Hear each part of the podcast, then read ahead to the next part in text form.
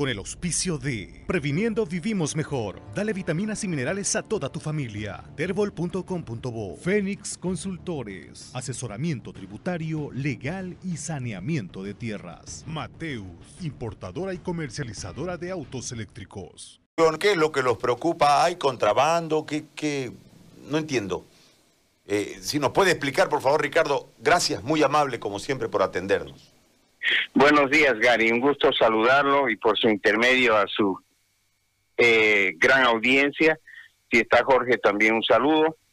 Eh, Gary, este tema se complicó. Nosotros lo habíamos dicho desde la Cámara Agropecuaria del Oriente, que la abertura de fronteras que ya se dio eh, iba a causar un tremendo problema a todo el sector productivo nacional, porque si usted se da cuenta, todos los países alrededor nuestro, le estoy hablando de Chile, Paraguay, Brasil, Argentina, Perú, han devaluado sus monedas entre un 7, el que menos ha devaluado, a un 30%.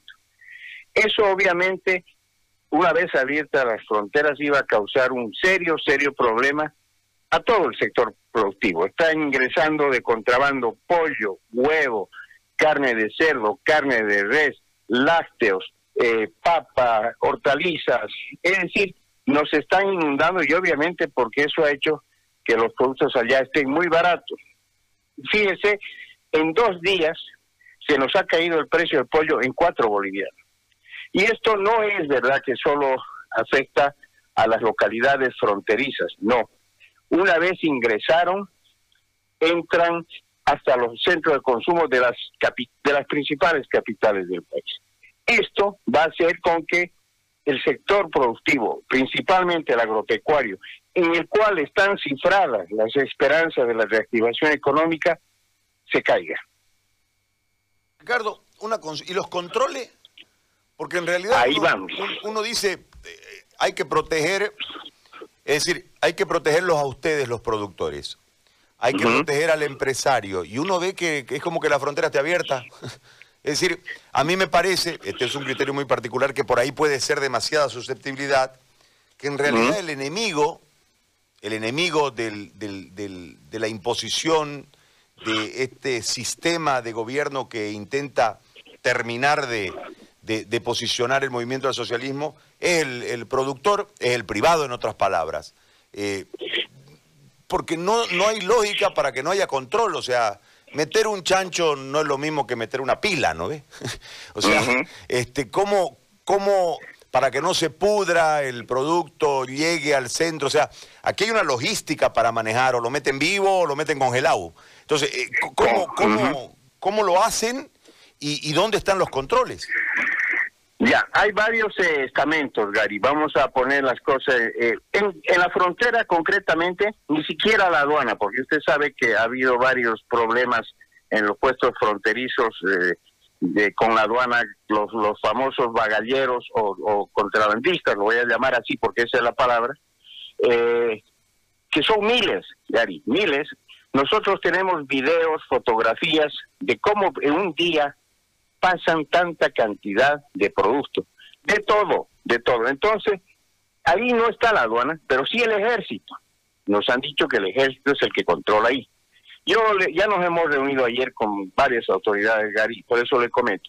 Una vez ingresan 20 o 10 kilómetros, porque el tema de cuando hay una liberación de, de pase fronterizo, que le llaman para localidades que están muy cerca, eso debería ir hasta 50 kilómetros, no más, donde hay un libre comercio, llamémosle así.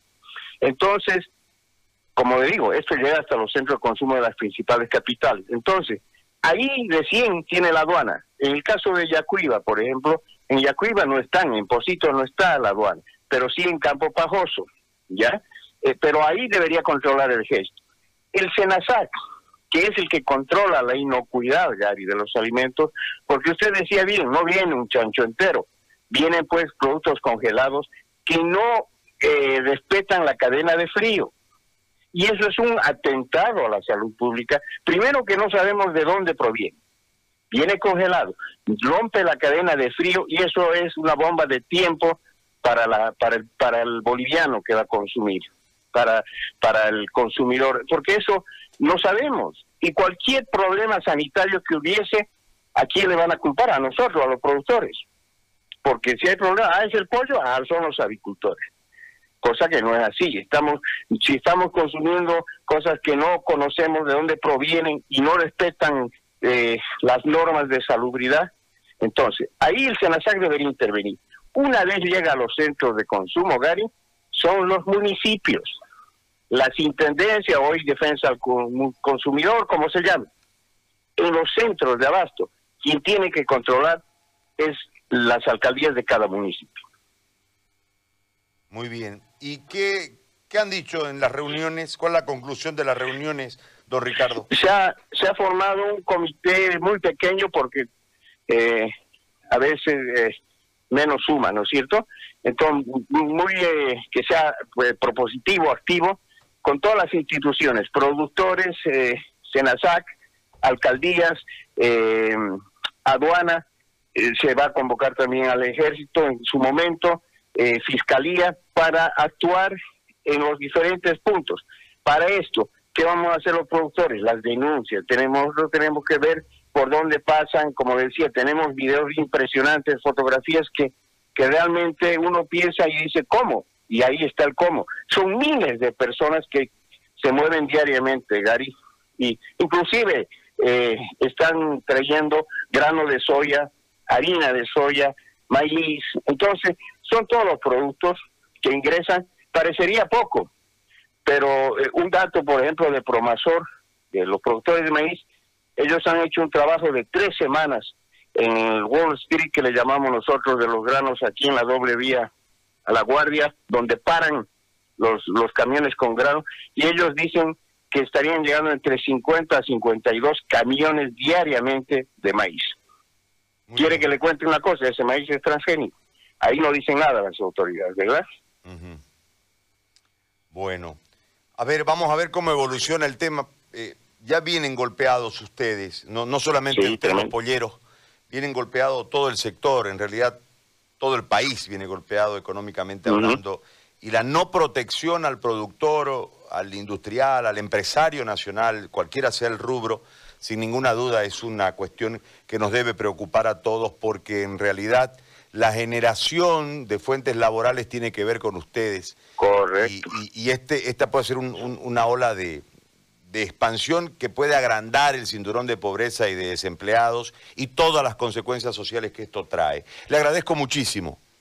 Gracias, Gary. Sin duda, pero lo peor de eso es que cualquier economista le va a decir, están cifradas las esperanzas en el sector agropecuario y así no vamos a poder eh, reactivar. Ojalá, Gary, se haga lo que usted dice y vamos a tratar de que esto no impacte más de lo que ya veníamos arrastrando. Muchas gracias, Gary, por la oportunidad. Gracias, don Ricardo, muy amable. Don Ricardo Alandia, presidente de la Asociación Nacional de Avicultores. Nosotros hablamos con el auspicio de Previniendo Vivimos Mejor. Dale vitaminas y minerales a toda tu familia. Terbol.com.bo Fénix Consultores. Asesoramiento tributario, legal y saneamiento de tierras. Mateus, importadora y comercializadora de autos eléctricos.